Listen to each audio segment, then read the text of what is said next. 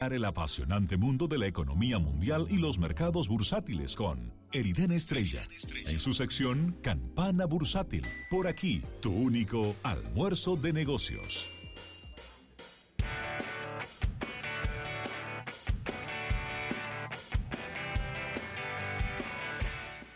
Bien, 809-539-8850. Damos el número de teléfono para preguntas a Eriden Estrella que trajo un glosario de temas para el día de hoy. Ok, eh, fíjense, eh, busquen la forma de que, que, José Luis los meta en el grupo de almuerzo de negocios en WhatsApp. Pero que ese enlace está en nuestro grupo de Instagram, en nuestro bio de Instagram. Ah, bueno, pues métanse ahí. Sí. Y creo que está pin también en Twitter, ¿verdad? Arriba en Twitter. Creo que está ahí también. Busquen la forma de meterse si les interesa, porque ahí usted... es gratis, ¿eh? Es gratis. Claro. Al joven eh, que me ofreció dos mil dólares es gratis el grupo. O sea, eh, no tiene que dar ese dinero. Eh, si usted quiere que yo trate un tema, usted viene, me lo pone por ahí, me da mention y yo créame que voy a hacer todo lo posible por traerlo aquí al tema, al, al programa. Miren, eh, tenemos tres preguntas bien rápidas, pero antes de eso quiero terminar de responder la del joven que llamó anteriormente, que me faltó la parte de los vehículos. Yo sé que los vehículos eléctricos están en todos lados, sobre todo en uno que tiene, está muy expuesto a las, a las noticias de tecnología. Pero hay que entender que de todo el consumo mundial de petróleo, el 30% es de transporte. Oh. Ok. Del costo del petróleo, el 30% de transporte. del consumo mundial. Ah, de los 98.7 millones de barriles de crudo por día. Ya, ya, ya. El 30% es de transporte. Ya, ok. Pero eso es transporte de todo, aviación, marítimo, el transporte de carga. Los vehículos, los vehículos consumen alrededor del 10% del c 30%. Ok. Y entonces, no todos los vehículos que hay en el mundo son eléctricos. O sea, por más expuesto que uno esté a estas tecnologías, la electrificación es un nicho, de un nicho, de un nicho, dentro de un nicho. Que dentro de 20 años quizás sea diferente. Bueno, ok. Que dentro de 5 años ya vayan a ser una realidad eh, normal, porque ya son una realidad de la República Dominicana, pero una realidad común, ya eso es otra cosa. Pero todavía, como que eh, no hay una solución completa y además que hay que saber que la energía eléctrica que consumen los vehículos eléctricos se produce quemando combustibles fósiles. Entonces realmente no es una solución eh, final al problema, es simplemente una transferencia de la, de la matriz de energía que se utiliza. Lo que sí sería una solución completa al problema medioambiental de transportación serían las celdas de combustible que desarrolló Honda, que desarrolló Toyota, pero que Estados Unidos, como no fueron sus empresas, no ha impulsado esa tecnología. Eh, vehículos de celda de combustible, busque lo que son los vehículos que se mueven con hidrógeno y sacan agua potable, agua H2O del tubo de escape. Resuelta esa pregunta, ¿no? Primera pregunta. Eh, G. Rosario nos pregunta, eh, ¿qué tal el impacto de la mano de obra extranjera en nuestra economía o la eliminación del pasivo laboral de las empresas? Lo primero que hay que entender es verlo como si fuese de la forma más sencilla posible, que oferta y demanda. Si tú tienes una oferta de trabajo local, local, que tiene una serie de costos fijos, y entonces eh, tú tienes una, imagínate una economía donde no haya extranjeros, obviamente que el, el sueldo mínimo que va a exigir el dominicano normal por trabajar será equiparable al costo de la canasta familiar mínima. ¿Se entiende? Claro. Porque yo, nadie va a trabajar para estar cansado y nadie va a trabajar para no poder comprarse los insumos básicos de su vida. Bien. El asunto es que cuando viene gente migrante, trabaja por lo que sea, porque necesita lo que sea, y el efecto de real de eso es que el, el sueldo disponible para pagar, en el que los empresarios están dispuestos a pagar, baja del monto del costo de la canasta familiar. ¿Ok? Claro. Entonces, ¿cuál es la realidad de la República Dominicana? La realidad de la República Dominicana es que la canasta familiar está en 31 mil pesos. Y que el sueldo mínimo de la República Dominicana es de 15 mil 400 pesos. Privado. Claro. Privado. Pero que, ¿cuál es el sueldo mínimo de la economía informal? No, no sé. Buena pregunta. Está estimado en 6 mil pesos. 6 mil. Sí, mensuales. El haitiano general que viene aquí a trabajar por nada, Sí. Más o menos gana eso. Ponle dos más Como si tú mínimo. quieres 8 mil y como quieres está bajito. como quiera. Entonces, ¿cuál es la, la pregunta directa? Es, cu- ¿cuál es la, el impacto de la mano de obra extranjera en la República Dominicana? Uno, baje el sueldo de las personas que ya están de forma local. Sí. ¿eh? Dos, te baja el incentivo que pueden tener los sindicatos para luchar por un sueldo más alto. Y cuatro, eh, perdón, tres, el mejor al final, quien se más se benefician son los empresarios, porque pueden producir con un costo más bajo. Lo que acabo de decir no es una dinámica exclusiva de la República Dominicana. Eso usted se lo puede aplicar al Reino Unido, a Estados Unidos, a Europa entera, a todos los países que tienen una inmigración indocumentada muy alta. Y este es el verdadero problema del por qué políticos como Donald Trump, ya presidentes, son, tienen propuestas tan populares en sus países. Y es que lo que este señor y otros que lo copian, como el presidente brasileño, eh, lo que tratan es de mitigar la inmigración indocumentada de esos países para al final darle mejores condiciones a los nativos de ese país en el sistema laboral, en su mercado laboral. Entiendo que está explicada la, la pregunta. De todas maneras, siempre en todas las economías creo que de- debe de estar calculada una parte de la, Eso está de la mano en la República de, Dominicana. de la que- mano de obra que sea extranjera. En unos países más, en otros países menos. Sí, aquí en la pero que debe estar Dominicana. estimada, porque todos los- la mayoría de los países del mundo tienen fronteras, ¿no? Correcto. Salvo contadas excepciones. Y siempre van a cruzar personas de otros países con situaciones de precariedad económica, van a cruzar para este país, van a trabajar por menos dinero. Y eso es un problema mundial, ¿eh? Yo no creo que haya países donde no tengamos esas situaciones. Quiero ser muy categórico, categórico en esto. Yo no tengo nada en contra de los haitianos. Nada. Todo lo contrario. Pero Es que yo creo que el sector construcción no se hubiera desarrollado si no hubiera sido por la mano de obra tan barata de los haitianos. por al revés. El Punto. sector construcción de estados como Nueva York, como la Florida, como California, no se hubiese desarrollado sin mano de obra dominicana y mexicana. Totalmente. Ok, Es entonces así. vamos a estar claros en Sí, eso. sí, sí. Es así. Eh, Lo que no puede ser es un descontrol, no puede ser una llave abierta. Ah, estamos Porque entonces ahora tenemos que todos los trabajadores de la construcción son extranjeros. Que todos los agricultores son extranjeros. son extranjeros. Que todos los que venden fruta son extranjeros. Que todos los que venden equimay son extranjeros. Que todos los que son conserjes en los edificios son extranjeros. Que, y cuando- que todos los que manejan Uber son extranjeros. Que todo... Entonces el asunto se va complicando. Y entonces hay una inmigración indocumentada venezolana que al parecer tiene mejores características culturales, educativas y hasta de sociabilidad que el dominicano. Y entonces tiene una propensión a ocupar los pocos puestos que quedan que podría ser un dominicano, pero que lamentablemente son más competitivos en términos de que cobra menos sueldos y trata mejor al cliente. Que es una variable no económica de, de- de- ese, de ese sector del mercado laboral que también hay que tomarlo en cuenta. Terminado con eso, el eh, impacto de la eliminación del pasivo laboral en empresas privadas. Pasivo laboral se entiende como todas esas, eh, ¿cómo le digo?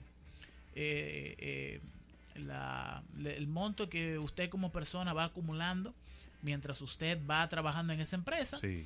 Eh, la recesión, ¿cómo es el, el término exacto? es? Cesantía. la cesantía, que es como lo declara. La cesantía, cuando tú le dices, fulano, recoge que te va. Dominicano. Ok. ese tiempo que ese eh, el dar esa noticia a un empleado le tiene un costo para la empresa. Correcto. Si se elimina, es muy fácil saber cuáles son las consecuencias. Va a haber una mayor volatilidad y proceso de transición de empleados entre empresa y empresa, porque al no haber un costo para una empresa despedir a un empleado, lo va a despedir cuando lo tenga que despedir, entonces va a, va a haber una mayor cantidad de despidos. Claro. Pero también va a haber un mayor incentivo para que el empleado no lo despidan, porque entonces no tiene un colchón en el que caer si lo despiden.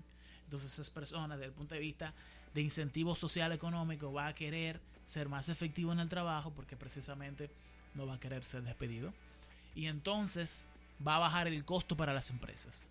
Aquí no estoy diciendo que hayan cosas buenas ni que hayan cosas malas, sino que al no haber un incentivo económico, desde el punto de vista de los empleados y al dejar de existir un costo económico desde el punto de vista del empresario, el nivel de transferencia de un empleado de un sector económico a otro sector va a ser más alto. ¿Ok? Respondida a eso. Impacto de la reunión de Donald Trump con los presidentes latinoamericanos y la reacción de China sobre las posibles consecuencias. Primero hay que entender para qué fue que Donald Trump se reunió con estas personas, con estos presidentes latinoamericanos. Primero no fue con todos, fue con algunos. Y fueron con los presidentes latinoamericanos que usted puede entender que no han tenido, como que no han abrazado completamente el proceso de Juan Guaidó, Sí. Que no lo han declarado y no lo han colocado como el...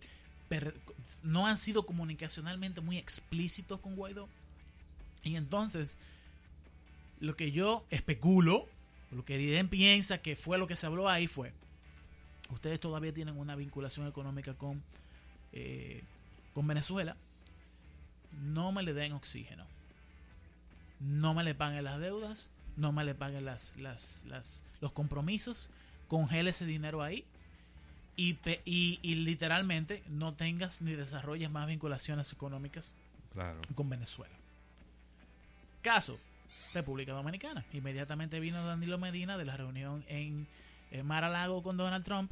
Se supo que hay un pago de dividendos de la Refinería Nacional Dominicana que se le debe de hacer al gobierno de, de- de Maduro que no se le ha hecho desde diciembre del 2018. Eso me dice a mí por dónde que van las cosas. No fue realmente eh, fue para terminar de amarrar cuáles son las brechas económicas que ellos que Estados Unidos pensaba que todavía tenía y fue básicamente para cerrarlas. Consecuencia de China, reacciones de China. Eh, al decir China, ya yo veo por dónde iba exactamente Félix Vázquez con la pregunta y era básicamente diciendo como que Estados Unidos se sentía celoso del acercamiento económico que ha tenido China con algunos países latinoamericanos. Realmente, Estados Unidos es el principal socio de la mayoría de los países de la región. ¿De cuáles países China no es, eh, Estados Unidos no es el mayor socio comercial?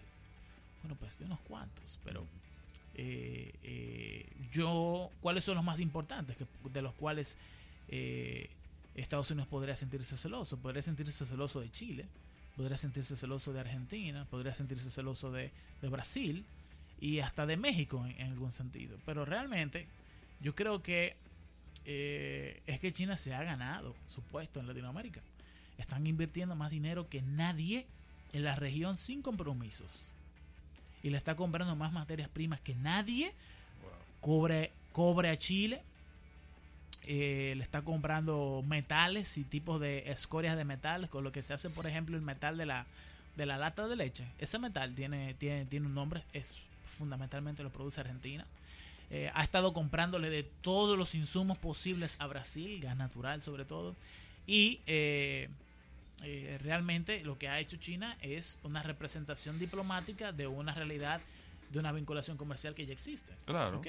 Entonces, ¿qué realmente puede hacer Estados Unidos para, para limitar eso? Bueno, pues básicamente hacer un acercamiento con las economías más pequeñas de la región para mejorarle los términos de intercambio con Estados Unidos. O sea, para que tengan mayor ventaja. En el caso de la República Dominicana pudiesen haber, por ejemplo, subido, propuesto, eh, haber propuesto el, el subir las cuotas de, de importaciones de nosotros hacia la economía estadounidense, que realmente son insignificativas para ellos Yo te voy a decir algo. como porcentaje de su Producto Interno Bruto, pero muy significativo para nosotros, porque, por ejemplo, es nuestro principal socio comercial. Lo mismo con todos los países de, del Caribe y Yo Latinoamérica. te voy a decir una cosa.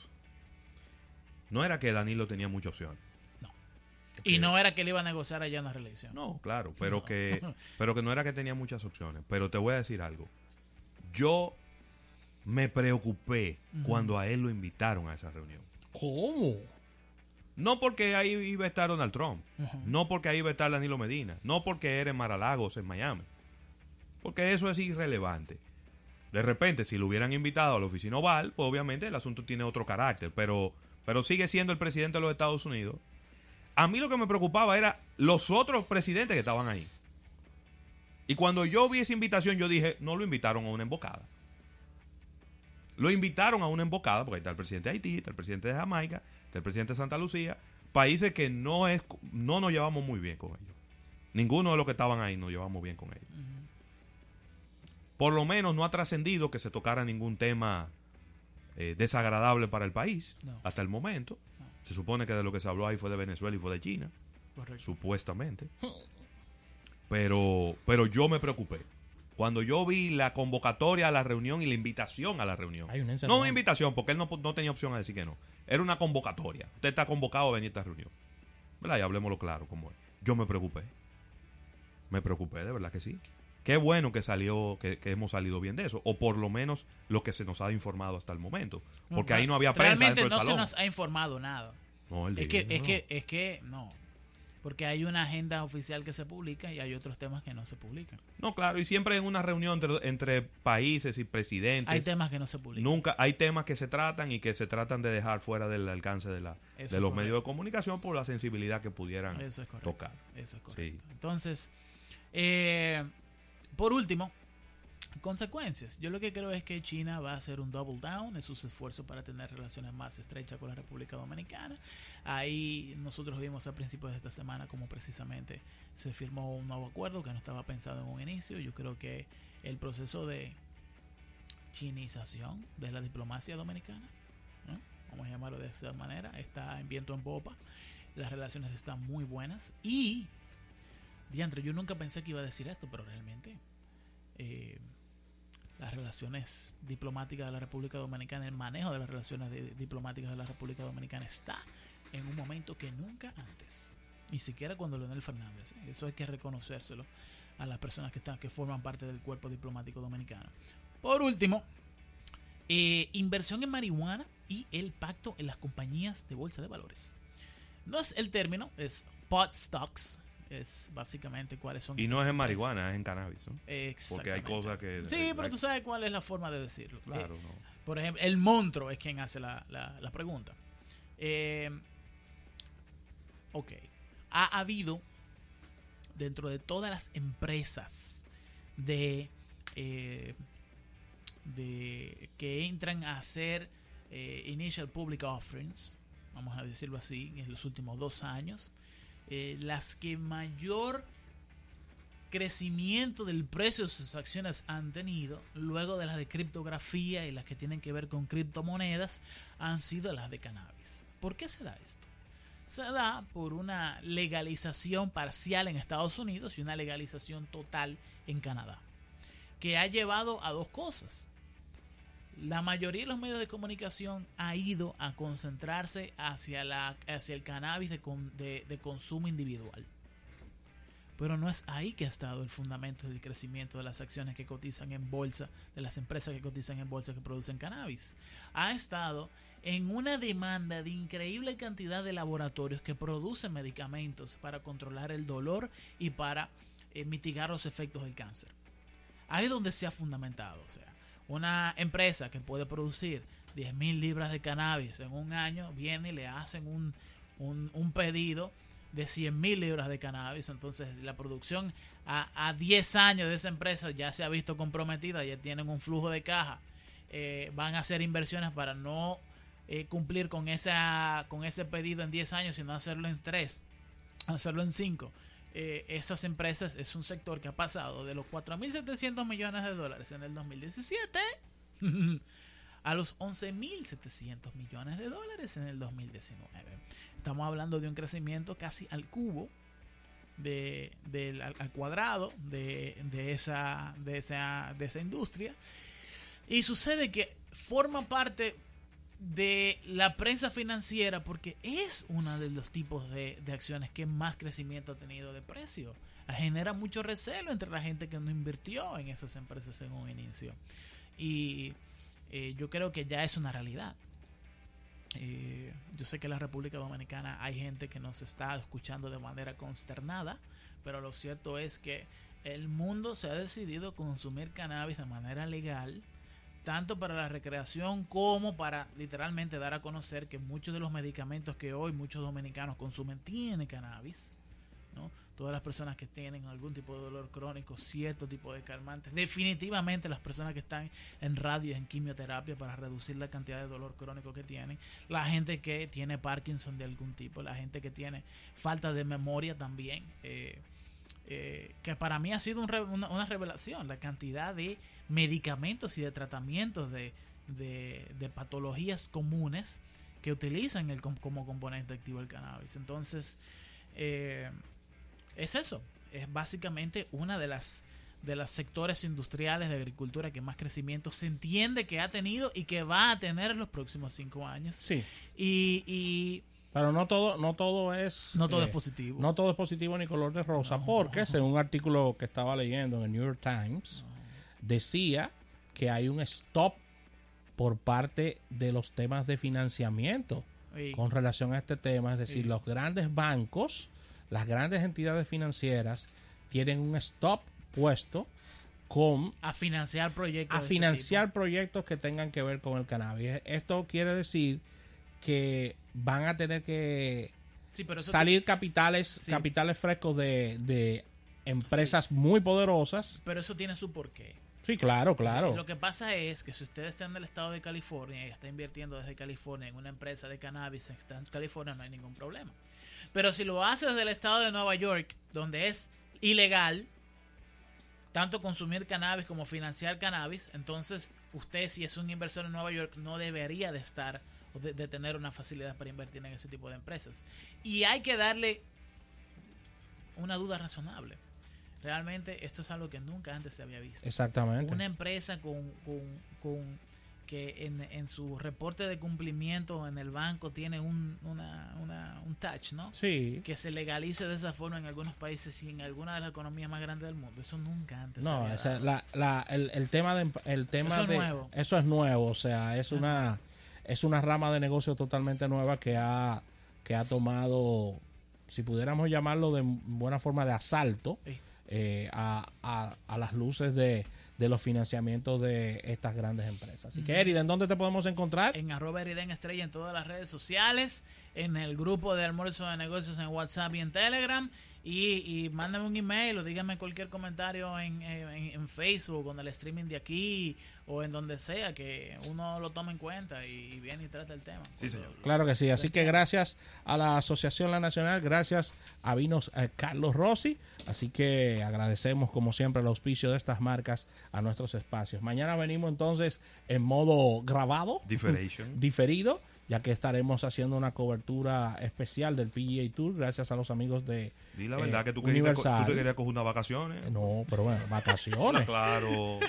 Habla claro. Así que- El público merece la verdad. No es vacaciones, es a trabajar. Así que nos vemos el próximo lunes. Esto es Almuerzo de Negocios.